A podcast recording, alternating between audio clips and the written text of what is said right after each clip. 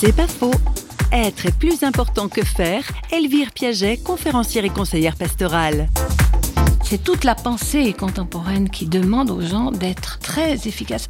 Et tout le monde se sent obligé d'être à la hauteur. Peut-être aussi parce que on doit chercher en soi la possibilité d'être à la hauteur.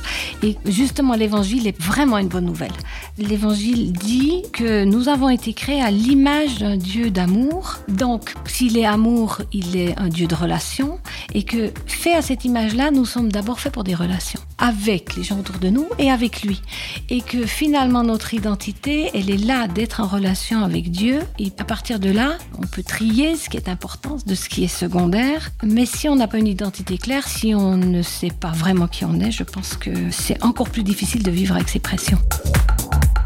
C'est pas faux, vous a été proposé par Parole.fm.